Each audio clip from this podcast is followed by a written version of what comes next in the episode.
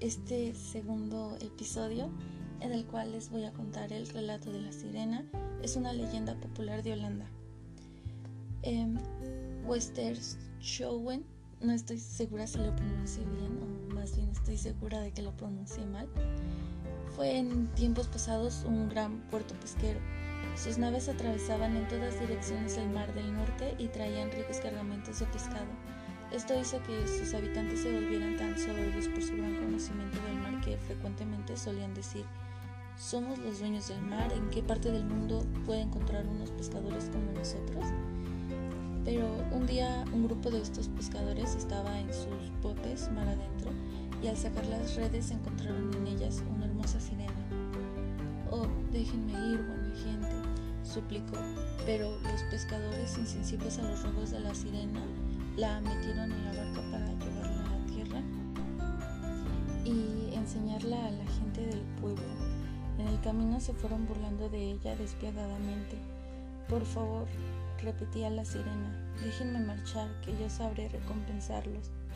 Pero por toda respuesta los pescadores se reían estrepitosamente de sus ofrecimientos. Entonces una voz desgarradora se dejó oír desde lo profundo del mar es el tritón, exclamaron los pescadores con una risa burlona. Mírenlo, ahí está flotando con su pequeño hijo en brazos. El tritón surgía del agua con su cabellera verde como las olas y con el rostro cobrizo. En brazos llevaba a su hijito. La sirena al verlos extendió sus brazos amorosamente hacia ellos. Devuélvanmela, gritó el tritón llorando. Somos tan felices con nuestro pequeño hijo. ¿Qué van a hacer con ella? Morirá en cuanto toque tierra. Pero los pescadores, sin contestarles, siguieron navegando hacia el puerto. Una y otra vez el tritón aparecía sobre el agua, mirando con pena a su querida esposa. Ella, con los ojos llenos de lágrimas, trataba de verlo a través de la red.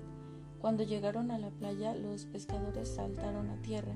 Los esperaban sus mujeres e hijos con gran alborozo. Entonces Sacando la red, la exhibieron ante todos para que contemplaran a la sirena, mientras el tritón en la orilla, extendiendo sus brazos con desesperación, nadaba gritando, Escúchenme pescadores, nosotros vivimos en el fondo del mar, en una casita hecha de conchas blancas, azules y doradas, que la sirena y yo hemos ido recogiendo amorosamente. Tenemos un hijito en nuestra alegría. ¿Van a permitir que ella muera en tierra? Tengan piedad, pero los hombres y las mujeres gritaban alegremente sin hacerle ningún caso, mientras arrastraban a la sirena hasta el faro próximo donde la abandonaron. Al poco tiempo, la sirena murió. El tritón loco de desesperación trataba de acercarse todo lo que podía al faro, vigilando a su querida esposa, mientras los pescadores se burlaban de él diciendo, ¿En qué puedes tú dañarnos? No posees espadas, ni flechas, ni nada con que hacernos mal. El no comprendía la dureza de sus corazones y ante ello el suyo se fue llenando de, obvio, de odio, de dolor y de venganza. Obviamente, luego empezó a hundirse y de nuevo salió a la superficie transportando algas y arena. Con ellas fue rellenando los fondos de la orilla del mar y en pocas horas las vías de salida de los barcos del pueblo quedaron completamente obstruidas.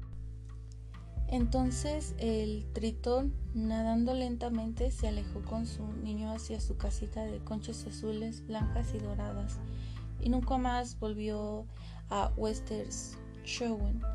La arena y las algas lenta y silenciosamente iban siendo arrojadas a la playa por la marea, llegando a bloquear el puerto y encañando las embarcaciones que se hallaban en él.